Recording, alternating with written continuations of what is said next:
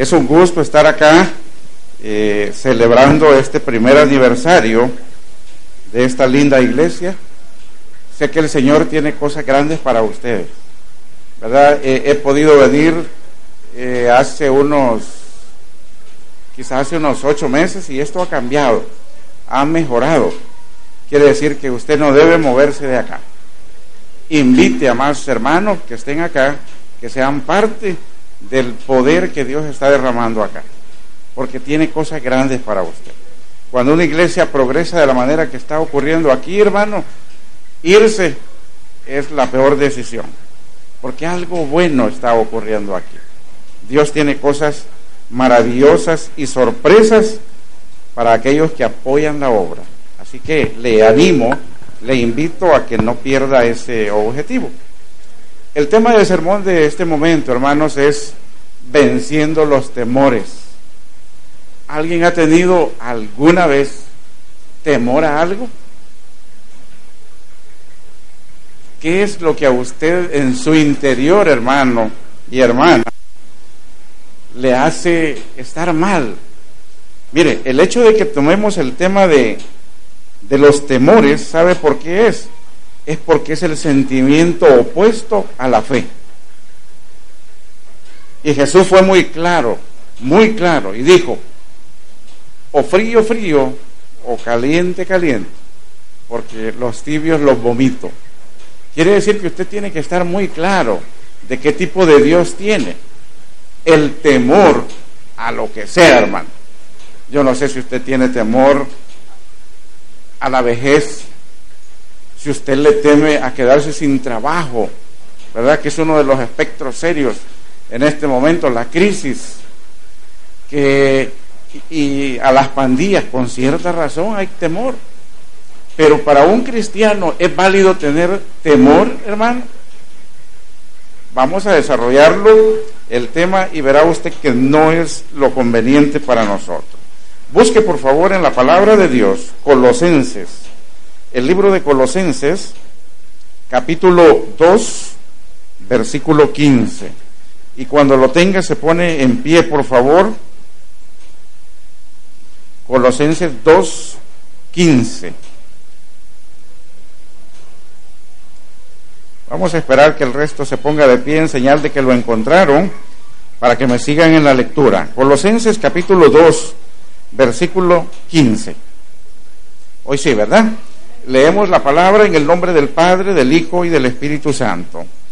Y despojando a los principados y a las potestades, los exhibió públicamente, triunfando sobre ellos en la cruz. Les voy a leer lo que dice la, o la versión NBI, el mismo versículo, solo escúchelo por favor desarmó a los poderes y a las potestades y por medio de Cristo los humilló en público al exhibirlos en su desfile triunfal. Vamos a orar. Padre bendito, te damos gracias por esta obra, por este momento, por el aniversario de esta iglesia, el Chadai, Señor. Te pedimos que bendigas de una manera especial a su pastor, el pastor Franco, quien está guiando esta obra. Bendice a todos sus eh, colaboradores, todos los servidores. Bendice al hermano de la alabanza, nuestro hermano Manuel y su ministerio de alabanza, Señor, que cada vez crece y mejora.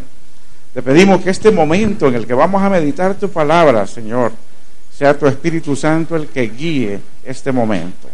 Que nos dé un ambiente de paz, de armonía, de gozo, de tranquilidad y sobre todo que no decaiga la atención de mis hermanos para escuchar y aprender de tu palabra pido la guía especial de tu Espíritu Santo para que tome control de mi mente, de mi lengua y de mi corazón, para que no se diga nada, Padre, que sea solo aquello que alaba, bendice y honra tu nombre, y para decir aquello que tú quieras dejar como mensaje grabado en la mente y corazón de mis hermanos.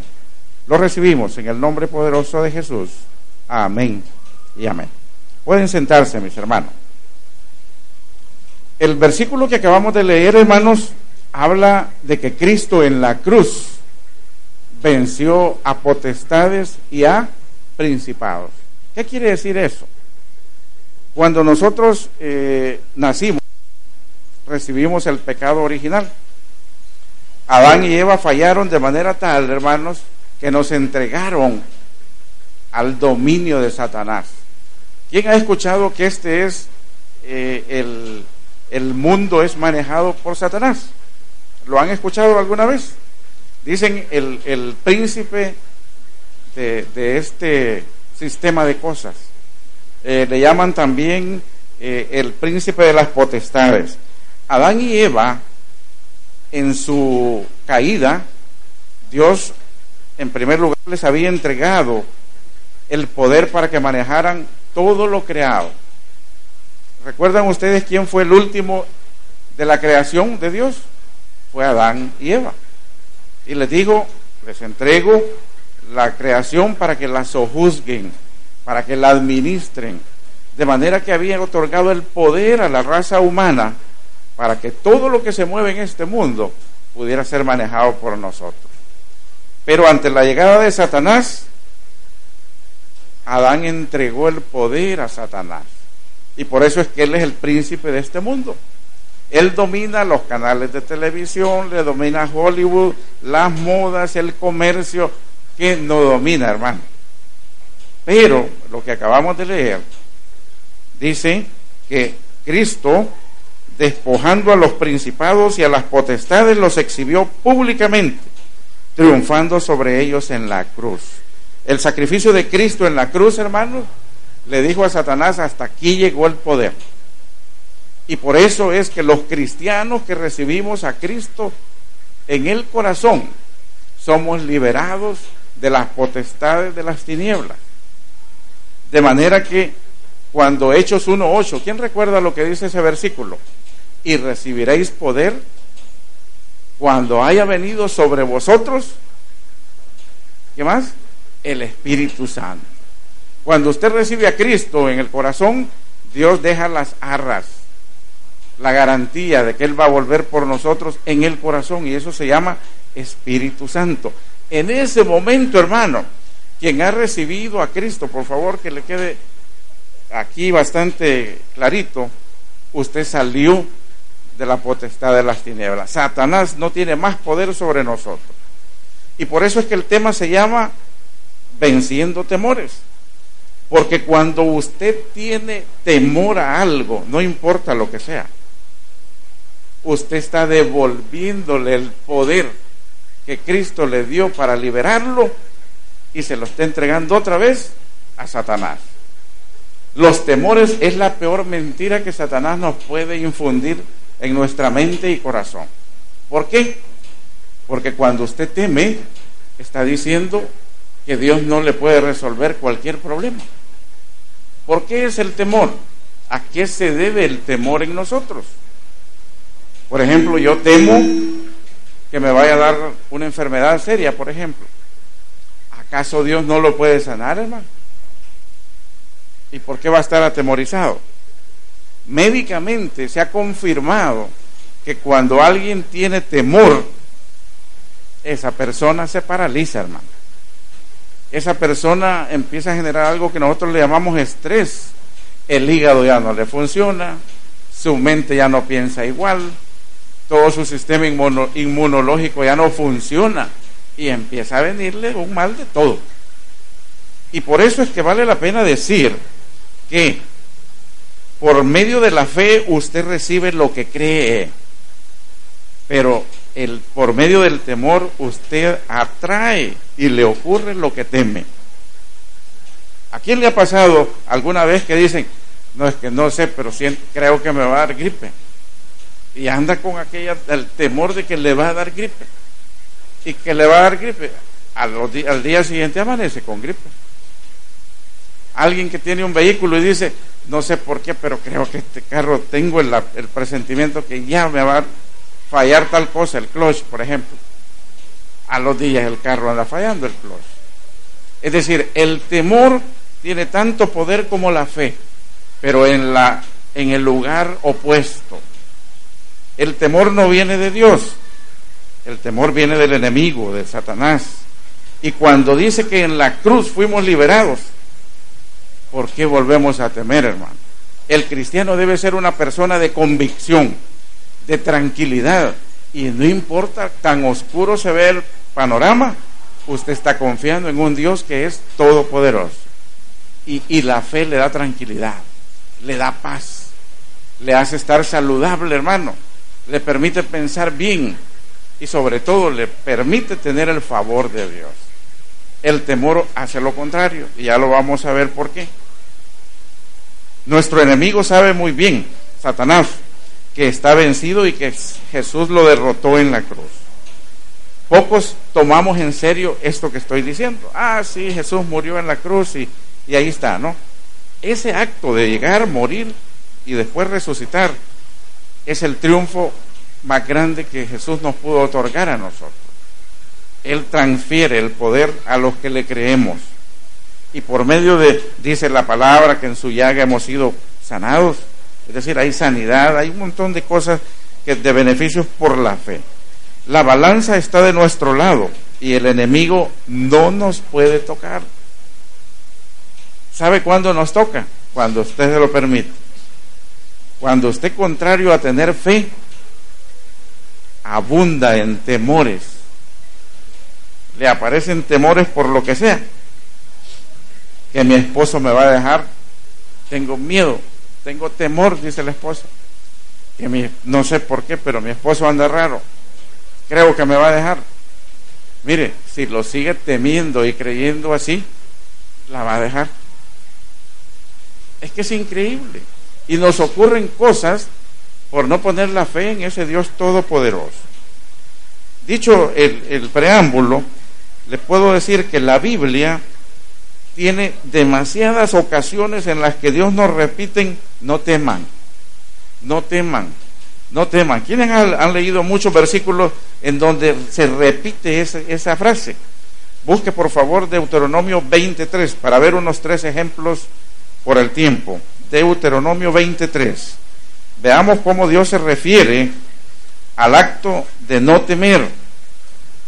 Deuteronomio 23. Me da un fuerte amén si lo tiene. Leemos la palabra y dice, y les dirá, oye Israel, vosotros juntáis hoy en la batalla contra vuestros enemigos, no desmaye vuestro corazón, no temáis, ni os azoréis, ni tampoco os desalentéis delante de ellos. Mire, le acompaña a, invitarnos a no temer a una cantidad de cosas que van consigo mismo en el temor. Porque dice, eh, tres, no temáis, ni os azoréis, ni tampoco os desalentéis delante de ellos. Es que ese es el fruto del temor. Vea otro rapidito, adelante, 31 de Deuteronomio siempre, versículo 31, 6. 31, 6. ¿Lo tienen? Deuteronomio 31, 6. Dice, esforzaos y cobrad ánimo, no temáis, ni tengáis miedo de ellos, porque Jehová tu Dios es el que va contigo, no te dejará ni te desamparará. Entonces, ¿se da cuenta usted? Esto ocurría en el, en el antiguo Egipto, en el antiguo Israel, en donde el pueblo estaba sujeto a muchos enemigos. Y hoy tenemos igual número de enemigos, hermano. Tal vez no en la, en la modalidad de enemigos que guerrean y pelean con espada con nosotros, pero muchos enemigos que el mismo Satanás levanta por medio del sistema de cosas que él tiene, por toda la trama del mundo en la que si usted se deja succionar por todo, la moda, las costumbres, eh, lo que sea, lo aleja de Dios y empieza usted a dejar de tener fe y empieza a aumentar otro sentimiento que se llama temor. Entonces yo quisiera hoy, para fines de dejar un poco claro el tema, ver cuatro temores. Cuatro temores específicos que no lo son todos, pero que en alguna medida son los que más aparecen de continuo entre el humano, entre los humanos. El primero sería el temor al fracaso, el temor al futuro, el temor al pasado y el temor a la comparación. Ya vamos a ver cada uno de ellos. Empecemos con el temor al fracaso. Mire, el temor al fracaso. ¿Quién ha sentido alguna vez, si me levanta la mano, eh, tener algún temor a fracasar en algo, lo que sea? Levánteme la mano si alguien ha tenido. Es correcto, así nos pasa.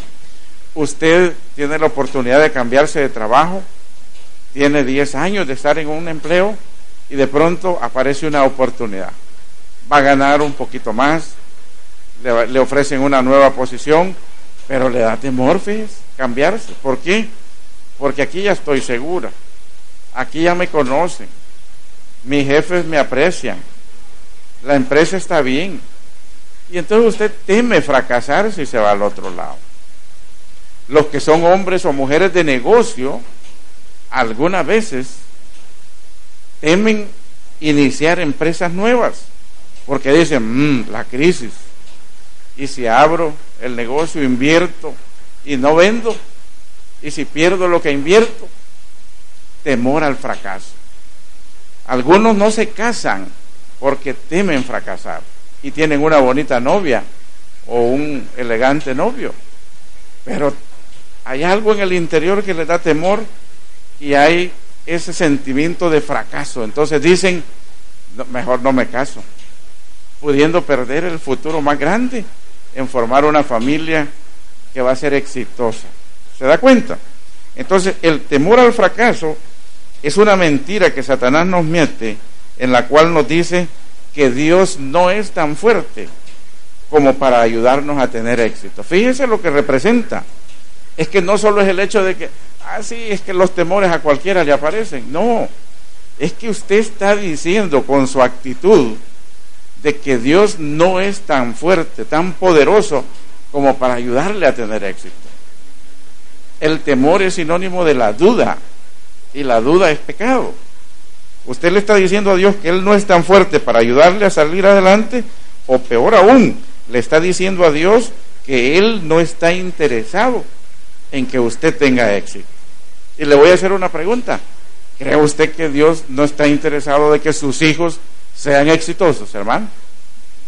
Mire, nosotros hemos aprendido con esto de la salvación que si solo una persona hubiese existido en el mundo, solo por esa persona muere Jesús. No es porque seamos millones que nos convertimos. No, no, no. Si tan solo yo hubiera existido o solo usted, en la tierra y por eso había que pagar el mismo precio de morir con sangre, derramándola en la cruz, hubiera muerto por usted, no digamos por los millones. Entonces, ¿cómo podemos creer que Él no está interesado en que tengamos éxito? El temor, hermano, es infundado. Viene como producto de una mentira que Satanás induce al pensamiento humano, apartándolo de la creencia y de la confianza en Dios. Por eso es bien delicado el temor. No puede ser el, mejor amigo de nosotros. Dios es, es todopoderoso y Padre bueno. Y desde que nos creó, demostró cuál era la posición para cada uno de nosotros. Lo decía yo hace, al principio. Adán lo puso como el que administraba lo bello que había creado, toda la creación. Le puso a que le, le pusiera nombre a todos los animales le puso a que organizara todo lo que había. Entonces lo puso como en la mejor posición. Y creeríamos entonces nosotros hoy que si eso lo dice en la creación y además de eso Cristo murió, eh, podemos estar temiendo de que Él no nos quiere ayudar a tener éxito. ¿Sería conveniente pensar así, hermano? No.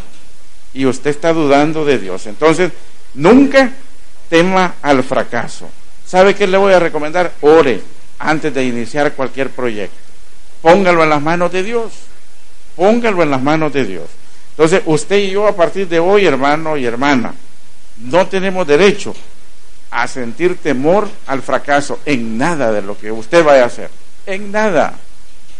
Fíjese que yo me acuerdo que nuestro pastor general ponía un ejemplo en el que decía, Mire, si a usted le dicen, eh, eh, lo están contratando y le dicen, y puede, y puede manejar computadora, usted diga que sí. Usted la toca y ya, ya la puede, ya la puede tocar. Y, si a usted le dice, mire, usted sabe manejar, en el camino aprende. Una de las formas de romper la barrera para no temer. ¿Por qué? Porque el temor es fracaso. Y nosotros con un fracaso estamos dando mal testimonio de Dios. Pero no es culpa de Él, es nuestra. Usted tiene que darle espacio a la fe y no al temor. Así que no sé cómo le van a hacer, lean la Biblia más, más seguido todos los días, oren, no falten a los cultos, pero no tenemos permiso los cristianos para ser timoratos, hermano. Eso se acabó, porque quien nos respalda es un Dios todopoderoso y un Padre bueno. ¿No es cierto? Démele un aplauso al Señor por ese deseo que nos da.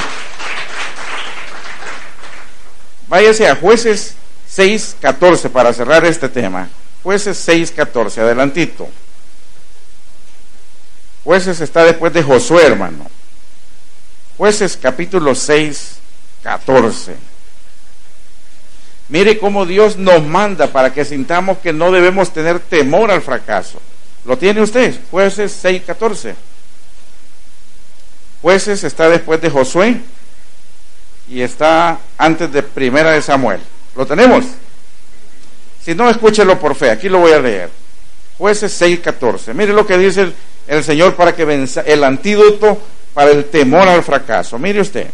Y mirándole Jehová le dijo, ve con esta tu fuerza y salvarás a Israel de la mano de los madianitas. Y mire esa pregunta, ¿no te envío yo? Si es que quien nos envía a vivir y a ser nuevas criaturas es Dios, hermano.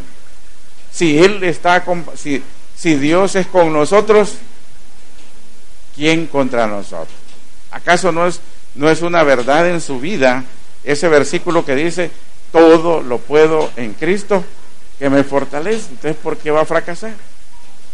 Es falta de fe, falta de confianza en el Todopoderoso. El otro temor, el que debemos vencer, es el temor al pasado. Veamos primero mejor el temor al futuro. Otra mentira que Satanás nos mete en el que quiere que creamos que Dios es incapaz de ver lo que nos espera más adelante y que Él no puede dirigir cada uno de nuestros pasos. Esa incertidumbre, hermano. Mire, eh, por ejemplo, hay personas de edad, ya que entre 50, 60, empiezan a tener temor a la vejez. ¿Y cómo me va a ir en la vejez? Y cuando mis hijos se hayan casado, ¿quién me va a cuidar? ¿Y cómo voy a hacer si me enfermo? el miedo al futuro, el miedo, el temor al futuro. Entonces, ese temor, si usted no tiene esa confianza en Dios de que Él lo va a sacar, usted está diciendo como si Dios fuera un Dios limitado. ¿Sabe usted que Dios no tiene ni pasado, ni presente, ni futuro? Voy a poner un ejemplo. Esta es la vida nuestra. Aquí está el pasado, aquí está el presente y aquí está el futuro. Dios está aquí. Y Él lo está viendo todo. Y lo está viendo simultáneamente. Por eso es que Él se llama el Eterno, el Yo Soy. Porque no hay ni pasado, ni presente, ni futuro. Él es por los siglos de los siglos. Entonces, Él vio cuando usted nació, cómo está hoy, y sabe cómo guiarlo para el futuro. ¿Por qué va a tener temor usted a cómo va a ser su futuro, su vejez? No hay razón, hermano. Sigue siendo una mentira de Satanás, haciéndonos creer que no tenemos un Dios bueno, poderoso y que es capaz de guiar nuestro paso. Mire lo que dice el Salmos, Salmos 37, 23, para confirmar lo que Dios hace con nosotros en el futuro. Salmos, capítulo 20, 37, 23.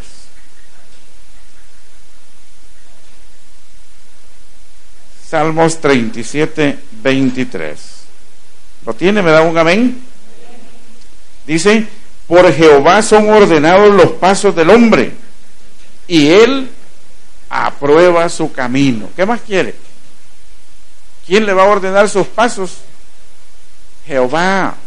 Y él es el que aprueba nuestro camino. ¿Sabe? La única, la única restricción que nosotros tenemos en este caso es manténgase dentro de la voluntad de Dios. Eso es todo. No tiene que hacer más. Preocúpese por conocer su palabra, por conocer cuáles son las promesas que hay en la Biblia y que usted todavía no tiene.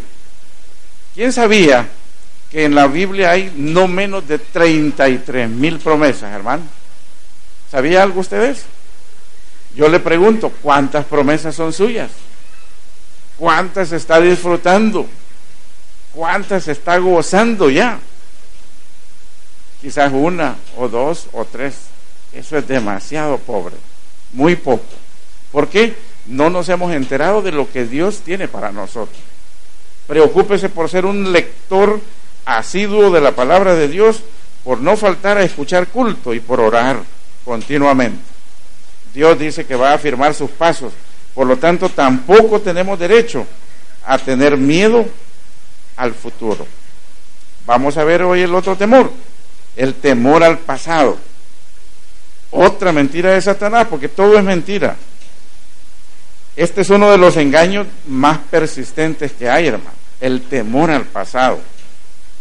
Y lo que dice es que debido al lugar en el que cada uno de nosotros hemos salido y por las cosas que nosotros hicimos en el pasado, Dios no tiene el poder para arreglar nuestra vida. ¿Sí? Así que debido a esta incapacidad eh, de Dios, estás condenado a vivir siempre igual. Eso es lo que le estamos dando a entender a Dios. Cada uno de nosotros tenemos un origen diferente. Venimos, venimos de distintos lados, hermanos.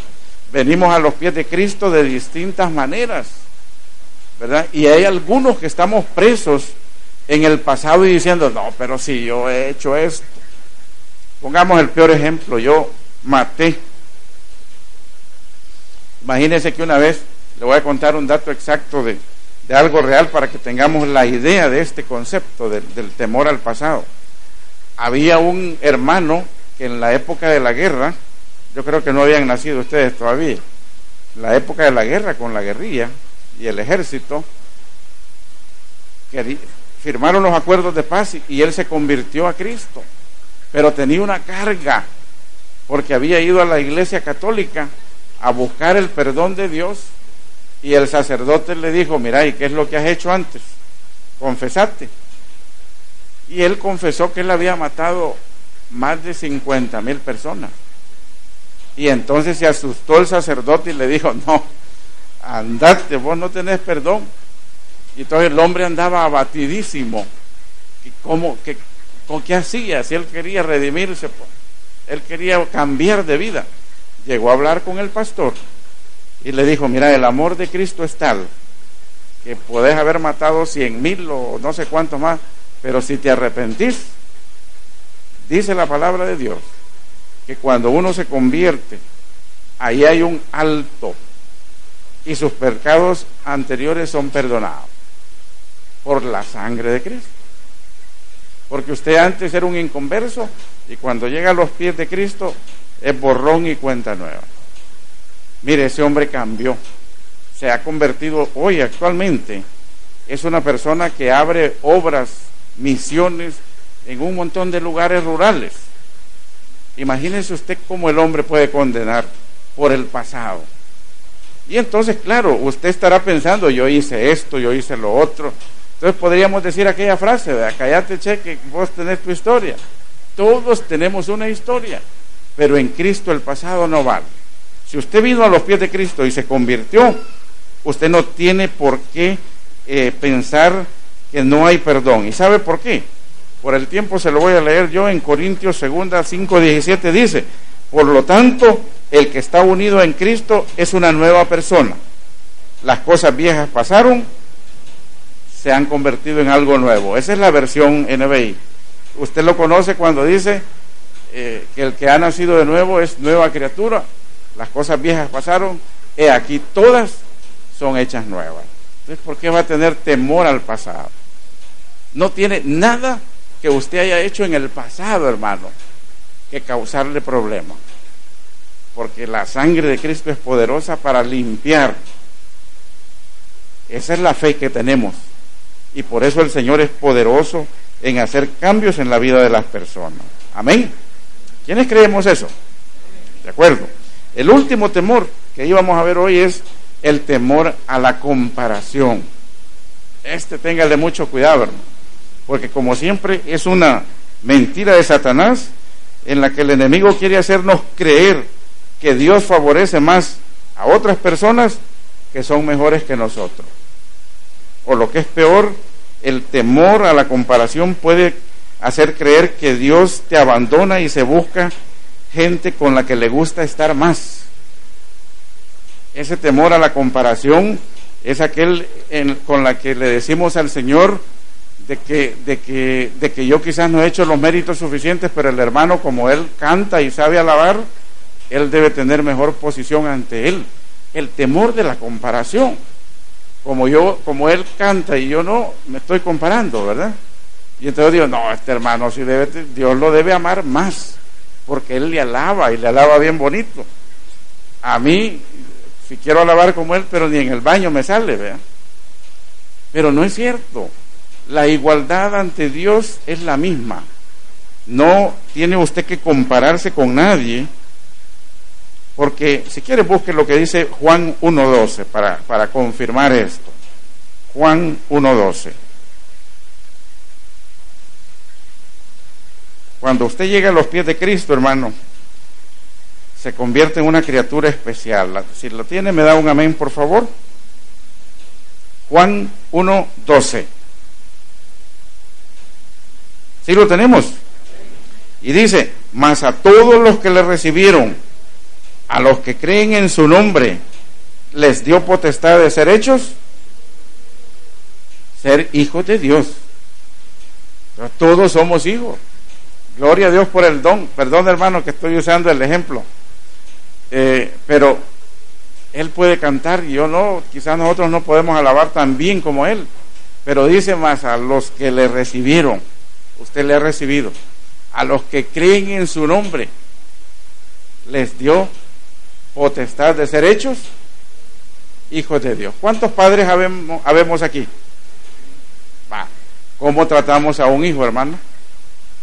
Siempre nuestro corazón está inclinado a darle lo mejor, a trabajar para que ellos sean algo, para que superen lo que nosotros no hemos logrado, para que sean personas de bien.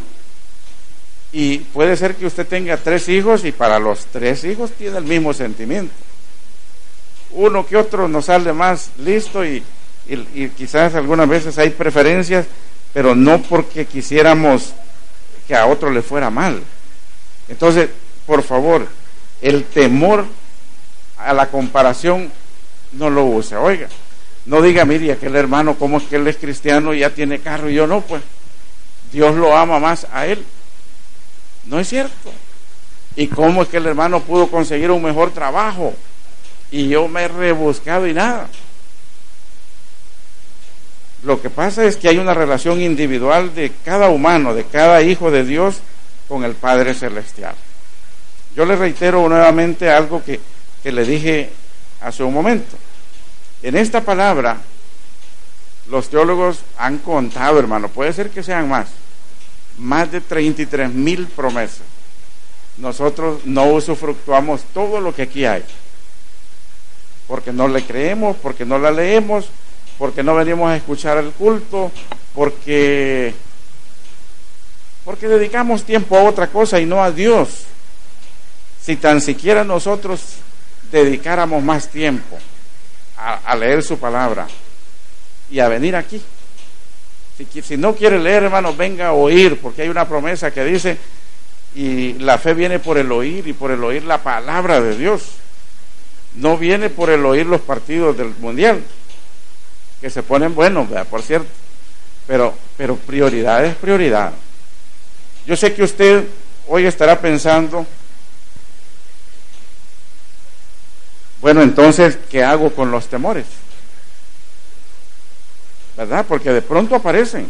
Pero yo le voy a terminar diciendo esto, hermano. El temor no es más que la, creencia de que Dios no le puede ayudar. Y eso es pecado, hermano, porque usted está dudando de Dios. Cuando usted dice, tengo miedo, no sé, que voy a salir mal en una nota. ¿Y por qué va a tener miedo? No, no, no. Los temores que sentimos vienen por estar aceptando una mentira de Satanás. Eso tenga mucho cuidado. Y es una mentira del enemigo que quiere alejarlo de Dios. Por eso cuando venga el miedo a su corazón, es importantísimo que le preste atención, pero a las verdades de Dios. Porque el temor es mentira, hermano. Dígame usted cuántas veces ha tenido un temor de que algo va a ocurrir y no pasó nada, pues. Se enfermó por estar temiendo que, lo iban a despedir. Fíjese que hay gente que vive con tanto temor que si el jefe lo vio mal, dice, mm, ¿y qué estará pasando? ¿Por qué me vio el jefe así? ¿Será que ya estoy en la lista? ¿Será que esta quincena me voy? Y empieza, mira, empieza a sudar, le duele el estómago, no come. Y vienen enfermedades producto del estrés. Y nada pasó. Si el jefe andaba con dolor de estómago, andaba, ¿verdad? Entonces, no, hermano, ponga atención en las promesas de Dios para que usted pueda vivir en victoria. Solo Dios hace al hombre feliz, dice aquella, aquella frase del, del, de un cántico. Y es cierto, porque si usted confía en el Señor, usted tiene fe. Y la fe vivifica el alma, hermano. La fe levanta el ánimo. La fe le hace triunfar a usted. Por favor, no pare de leer su, palabra, de escuchar culto y de orar. Y así será usted persona, como dice la palabra, todo lo puedo en Cristo que me fortalece. Amén. Démosle un fuerte aplauso al Señor. Padre, te damos gracias por este momento, porque hemos aprendido hoy, Señor, el tema sencillo pero grande en nuestra vida. Ayúdanos, Padre, a tener siempre la verdad de tu palabra en nuestra mente y corazón, a erradicar, a quitar por completo los temores, Señor. No queremos ser gente tímida que todo el tiempo andamos pensando que cosas malas van a ocurrir. Confiamos en ti, Señor. Ponemos nuestra mente y corazón en tus manos para que tu Espíritu Santo nos guíe y nos recuerde las promesas que tú tienes para tus hijos, para poder ser personas de victoria, para poder ser hombres y mujeres de valor, Señor. No queremos proyectar un testimonio de personas fracasadas, Señor. Ayúdanos a visualizar siempre que hay un milagro para nosotros, para resolver todos los problemas que nos aquejan. Que cuando tengamos esos momentos difíciles sea tu palabra la que nos alimente, Señor. Que nuestra fe pueda ser viva por todos los días de nuestra vida, Señor. Para que podamos siempre resolverlo no por nuestras fuerzas, sino con el poder de tu amor, Señor. Te damos gracias, Padre, por esta obra que hoy celebra un año. Bendice, Señor, a su pastor, el pastor Franco, y a cada uno de sus miembros para que esta iglesia siga creciendo. Creemos, Señor, por fe, que aquí están y van a ocurrir cosas grandes. Declaramos que aquí se construirán templos espectaculares para el Señor y que tú seguirás trayendo más almas a Cristo. Bendice a los que hoy trabajan, Señor, que sean prósperos como tú lo has prometido. Bendícenos con una obra, Padre, que sea digna del Dios que tú eres, un Dios grande y un, y un Dios de amor. Lo agradecemos y lo recibimos todo, Señor, en el nombre poderoso de Jesús. Amén y amén. El predicador ha terminado su mensaje. Le invitamos ahora que invoque a Jesús en su corazón de la siguiente manera. Señor Jesús, yo te recibo hoy como mi único y suficiente Salvador personal. Creo que eres Dios, que moriste en la cruz por mis pecados y que resucitaste al tercer día. Me arrepiento, soy pecador. Perdóname, Señor. Gracias doy al Padre por enviar al Hijo a morir en mi lugar. Gracias Jesús por salvar mi alma hoy. En Cristo Jesús he orado. Amén. Ahora, le invitamos a que se congregue con nosotros en Colonia San Joaquín, pasaje 8, casa número 1, polígono I, calle Azuchitoto, San Martín.